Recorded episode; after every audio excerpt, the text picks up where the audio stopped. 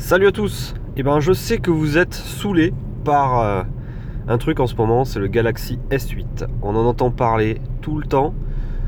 Il y a des vidéos partout sur YouTube, tout le monde a eu son Galaxy S8 entre les mains, on a des, tests et des retests ou des previews et des repreviews.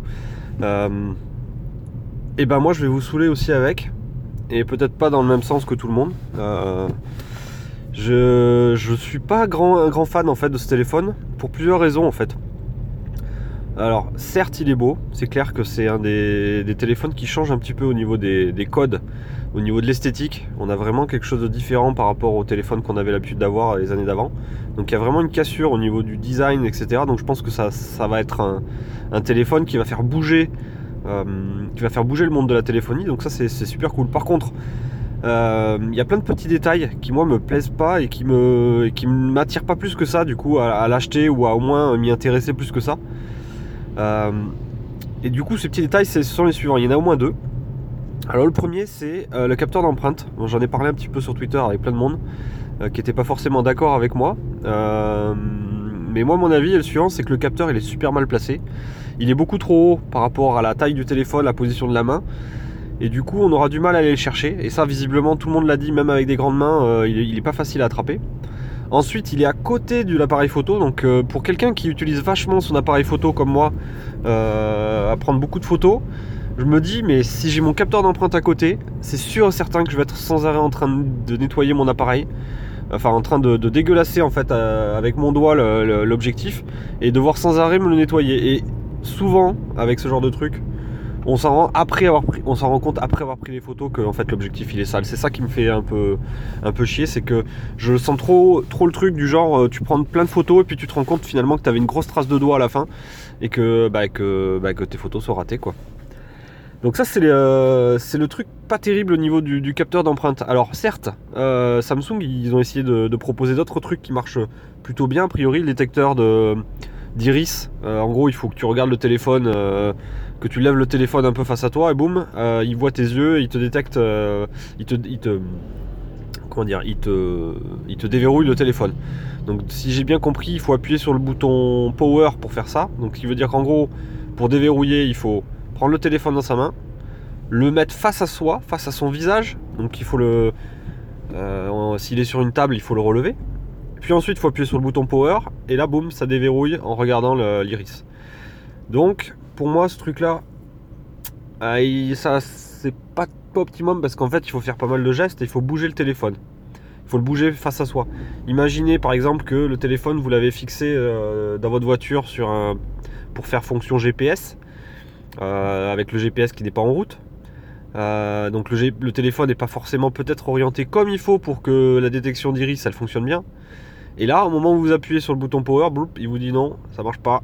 Bon, donc, euh, donc typiquement, ben, dans ce cas-là, hein, quand on a un truc sur euh, le, téléphone qui est mis en position GPS dans la voiture, on a aussi pas forcément accès facilement au détecteur, au capteur d'empreinte qui est derrière. Donc là, double, double, double effet qui se coule, double peine. Euh, pas terrible non plus ce, truc-là.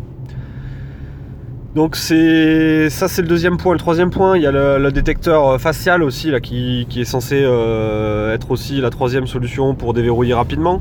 Euh, pareil, ce truc-là, ça existe sur Android depuis super longtemps et je, l'avais testé, je le trouvais pas super top.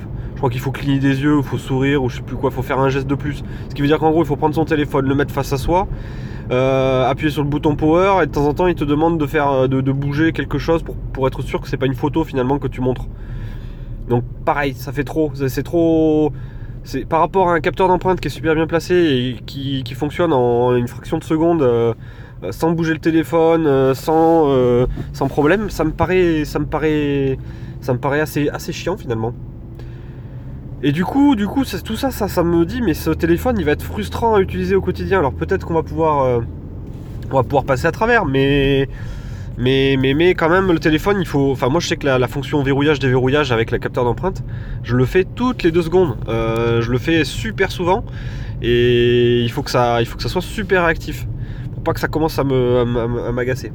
Donc ça c'était le gros point noir finalement que j'y vois avec ce, téléphone. Euh, le deuxième gros point noir moi que je j'ai avec, avec les, Galaxy S euh, Edge, en fait les versions Edge, c'est les, bords arrondis. C'est une catastrophe pour tout ce qui est protection de l'écran avec un verre trempé, un verre machin, un verre bidule ou des coques. On n'arrive pas à bien protéger son écran lorsqu'ils sont courbés parce que justement la coque elle peut pas passer sur les bords et bien envelopper le téléphone.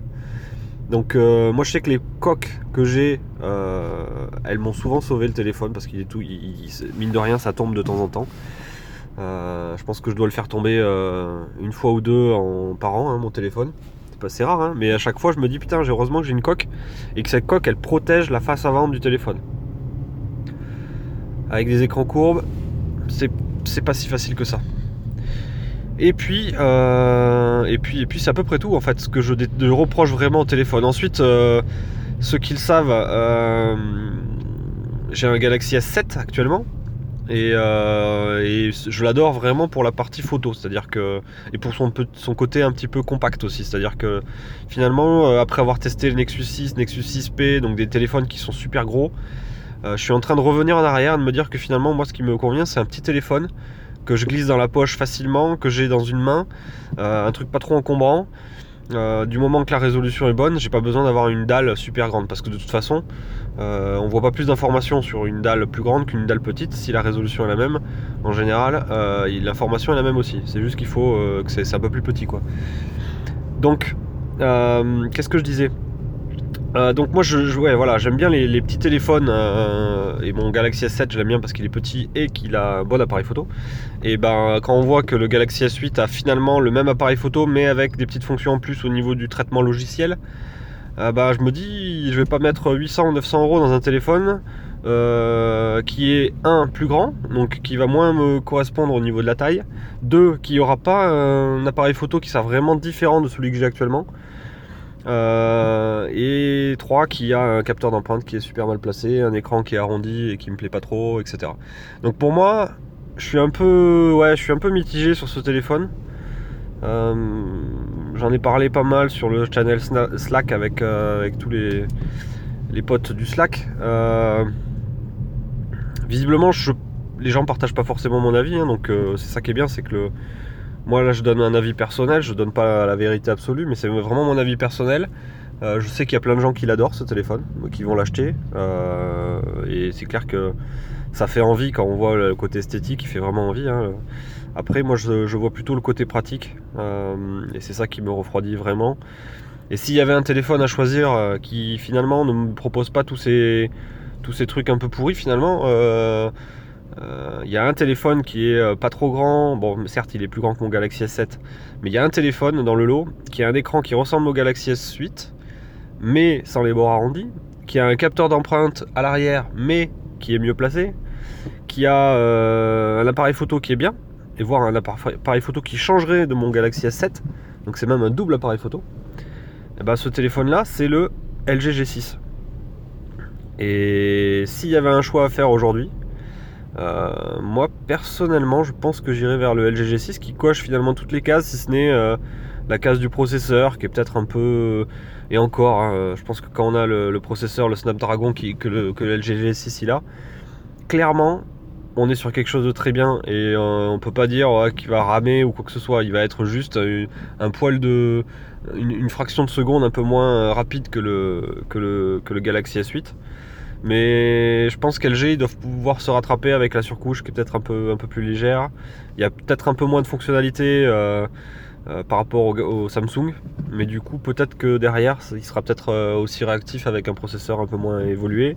Il sera sûrement plus optimisé puisque, puisque c'est un processeur qui est connu maintenant. Donc il y a peu de risques finalement à être intégré dans un téléphone. Alors qu'un nouveau processeur qu'on n'a jamais vu avant, bah, ça peut toujours être un petit peu compliqué dans un nouveau téléphone. Donc Bref, s'il y avait un choix à faire euh, dans les nouveaux téléphones, ça serait peut-être le LG G6. Après, c'est sûr que le Pixel m'intéresse pas mal aussi sur l'appareil photo et pas du tout sur son look. Hein. le, look du Pixel, euh, euh, moi je trouve qu'il est, assez raté, il est quelconque. donc, donc il y a le Pixel aussi qui pourrait être une bonne option, ne serait-ce que pour l'aspect software et l'aspect appareil photo.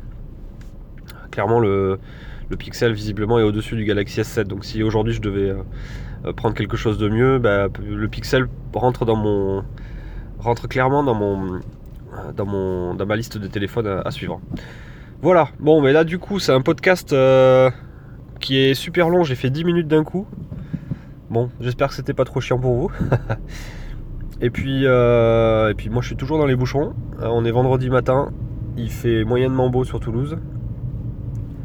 Mais c'est le week-end ce soir, donc ça va être cool. Et, et on a un week-end qui va être super pluvieux, donc je pense que je vais passer mon week-end à faire de l'impression 3D, de la modélisation 3D pour, euh, pour me fabriquer plein de, petits, plein de petits trucs. Voilà, passez une bonne journée, bon week-end à tous et à très bientôt. Ciao